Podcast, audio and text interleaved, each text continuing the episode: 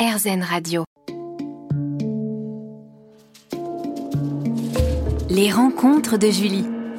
Bonjour à toutes et à tous. Je suis très heureuse d'accueillir aujourd'hui l'acteur, réalisateur, scénariste et animateur Philippe Lachaud. Bonjour Philippe. Bonjour. Merci d'être avec nous aujourd'hui. Nous allons parler de l'ensemble de ta carrière, des films que tu as écrits et réalisés, dans lesquels tu as également joué, à savoir Babysitting 1 et 2, Alibi.com, Alibi.com 2, Nicky Larson et Le Parfum de Cupidon, super-héros malgré lui. Nous allons évoquer cette passion qui te suit depuis ton plus jeune âge, mais aussi tes débuts ou encore la troupe comique, la bande à Fifi, que tu formes avec tes copains. Philippe Lachaud sur RZN Radio pour un entretien d'une heure, ça commence juste après cette parenthèse musicale. Les rencontres de Julie. Mon invité aujourd'hui sur RZN Radio est Philippe Lachaud. Philippe, alors on parlait de son parcours scolaire. Peut-on en venir là où on en était?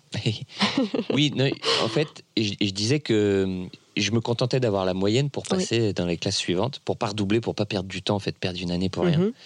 Mais je, je m'en veux quand même de pas avoir bossé mieux d'autres matières, notamment l'anglais. C'est-à-dire qu'aujourd'hui, ça me manque vraiment. Oui. Tu sais, t'es toujours là de dire, Ah, imagine un réalisateur américain t'appelle, qu'est-ce qui se passe? Mais je te jure que ça m'a déjà joué des tours, des trucs. Enfin, quand tu voyages, déjà, évidemment, mais même pour des moments de vie euh, tout bêtes. hein. On, on travaillait au Grand Journal il y a quelques années. Oui. Et une, un- une fois, ils reçoivent Kate Winslet. Et on fait un sketch avec Kate Winslet en plateau. Énorme. Ouais. Où je fais euh, Leonardo DiCaprio qui est resté sous l'eau pendant 10 ans. Et j'étais tout pourri de partout. Bref. Et je fais le sketch en plateau. Elle réagit super bien. C'est génial. Et si bien qu'elle parle de moi après dans. Elle continue la promo aux États-Unis, en Angleterre. Et elle parle de moi dans différents shows. C'était complètement incroyable. Énorme. Et après, elle revient faire une promo en France un an après, je crois. Et elle se souvenait de moi et je la recroise dans le parking de Canal Oui. parce que je viens pour m'excuser du sketch que j'avais fait parce que moi c'était rigolo mais je viens avec des fleurs et on se recroise dans le parking et euh, elle me parle et je comprends rien de ce qu'elle me dit. Donc si ça se trouve elle m'a demandé en mariage, je suis pas au courant. Je pense que c'est ça. Et en fait elle me parle et je bug et je comprends rien et je lui dis un, un- un pauvre thank you et voilà ça s'est arrêté là. Donc voilà et, et je, je sais même que alors j'ai pas de vocation aujourd'hui, moi je suis très heureux en France mais je, je me dis quand même tu vois, on m'a déjà proposé un ou deux castings aux États-Unis pour euh, éventuellement jouer dans des films américains. Oui. Et je me suis dit, bah, pff, le réalisateur va me parler, je vais rien comprendre. Et donc, je m'en veux. Et donc, je sais que c'est un, un truc sur lequel je dois travailler et qui me manque. Mais il faut du temps. Il faut du temps. Mais Mm. si j'avais mieux bossé à l'école, ce truc-là, je- j'en serais pas là. Et tu n'as pas fait d'études dans ce domaine. Et après, non, j'ai, en fait, j'ai voulu aller dans des études d'audiovisuel très, très tôt. Enfin, mes parents m'ont toujours dit, bon, passe au moins le bac. T'as le bac et après, euh, on te laissera quelques années pour essayer d'aller dans ton délire de, de chercher. Enfin, de- oui, de tu t'étais déjà cinéma. cherché, oui. Bon, ils y croyaient toujours pas trop, hein, mais Mm.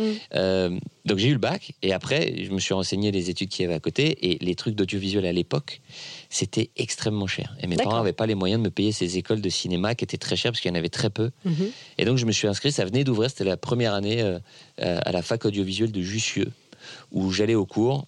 J'ai pas appris grand chose, mais ça me permettait quand même d'avoir des conventions de stage pour Oui. aller choper des stages dans la pub ou quoi et avoir accès surtout à du matériel, donc de montage et tout. Et c'est là que j'ai pu me former. Donc c'est là que tu as, tu as commencé à faire ton réseau dans l'audiovisuel, Un petit peu surtout et apprendre euh, vraiment comment ça se passait effectivement pour monter. euh, la technique. ouais, la technique surtout. Et comment es-tu parvenu à te faire connaître? Oh, alors ça c'est un c'était La le parcours question. du combattant. Bah oui, parce que tu ne connais personne. Ah oui.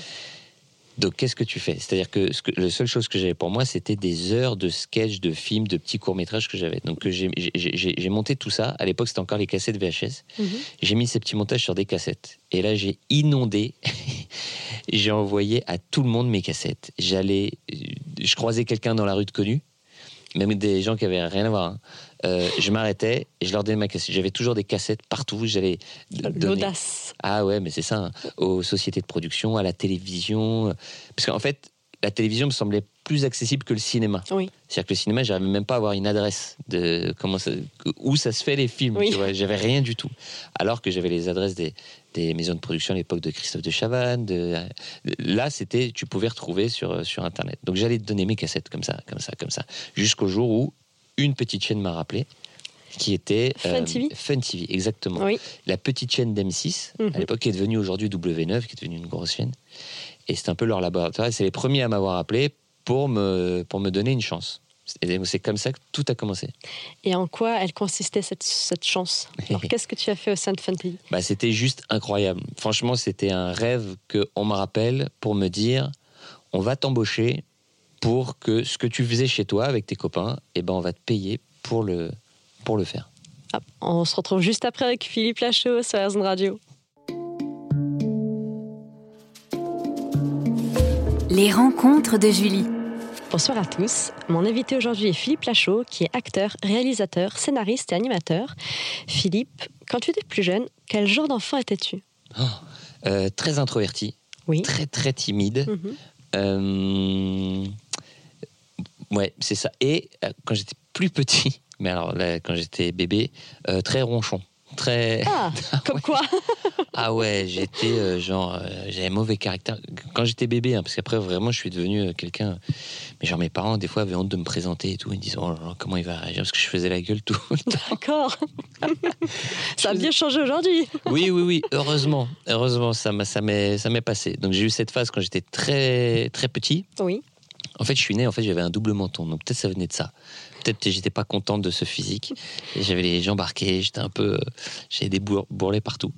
Euh, donc non, après en grandissant, oui, je suis devenu euh, voilà le- l'enfant timide dans la classe, qui osait pas prendre la parole, qui, euh, qui voilà, et avec les filles, pareil, très très timide, très très timide. Très réservé. Est-ce que tu étais déjà curieux de tout? J'étais curieux de tout. Je dirais oui ou non, mais j'ai eu des passions en tout cas qui sont qui sont révélées très jeunes. J'avais deux vraies passions. C'était le dessin et euh, le cinéma. D'accord. Ouais, les- les- les- de- tout ça me, me- me passionnait et euh, voilà, je rêvais de faire l'un ou l'autre dans la vie, soit dessinateur, soit euh, voilà dans, le cinéma. Enfin, je voulais tout faire dans le cinéma. Donc très jeune, tu te découvres une vraie passion pour les films comiques. Euh, oui, Déjà. Oui. Oui, c'est en voyant mes parents rire devant les films de Francis Weber. En fait, j'ai une image assez, assez, enfin, très claire de eux sur le canapé en train de rire devant euh, euh, la chèvre de Oui. mes parents. Et je voyais l'effet que faisait euh, bah, donc Francis Weber, Pierre Richard sur mes parents. Je les voyais joyeux, heureux sur le canapé.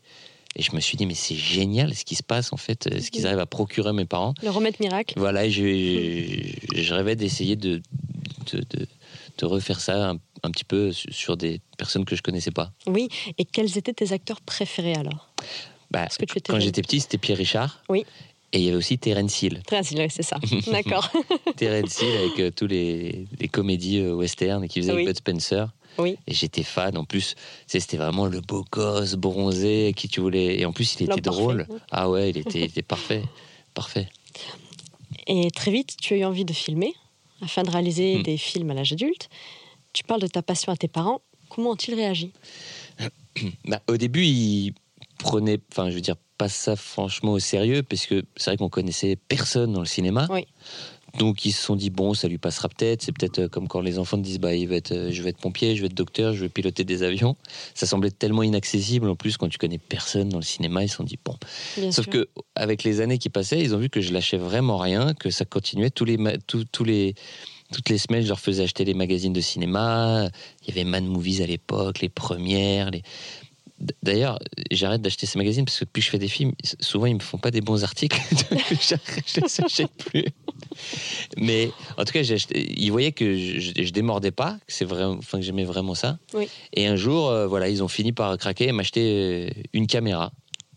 Oui. Et là, été le début de tout. C'est-à-dire que là, j'ai jamais lâché la caméra et là, j'arrêtais pas de tourner plein de choses, des sketchs. Alors quoi? Au quotidien, la vie de tous les jours? C'était des faux clips, non, c'était des faux clips, des, des, des- des petits sketchs, des, parodies de films de, de films d'horreur, de films d'action. Mes premiers acteurs, bah, donc c'était mon frère, mon petit frère, Mhm. qui avait pas le choix. En fait, je lui disais, bah, mets une perruque, tu fais ça, t'es là, tu viens de te faire larguer par ton le mec. Là, tu ouais. Ouais, je le déguisais. Mes parents. Oui. Mais mon père qui était très mauvais acteur, du coup, euh, je l'ai pas fait tourner beaucoup. Je lui faisais faire un flic, un truc. Enfin bref, c'était dingue. Et en fait, je me suis orienté très tôt vers la comédie parce que je me rendais compte que même quand j'essayais de faire des trucs sérieux, premier degré, en fait, les gens rigolaient. Donc, je me suis dit, bon, bah, en fait, euh, je vais rester, je vais faire que de la comédie. Et en parallèle, quel a été ton parcours scolaire? Est-ce que tu arrives à être scolaire tout en étant passionné si jeune? Ouais, bah, euh, j'ai toujours eu un niveau très moyen. C'est-à-dire que et je m'en veux un petit peu de pas avoir plus travaillé. C'est-à-dire que je me contentais de passer à chaque fois. J'ai jamais redoublé.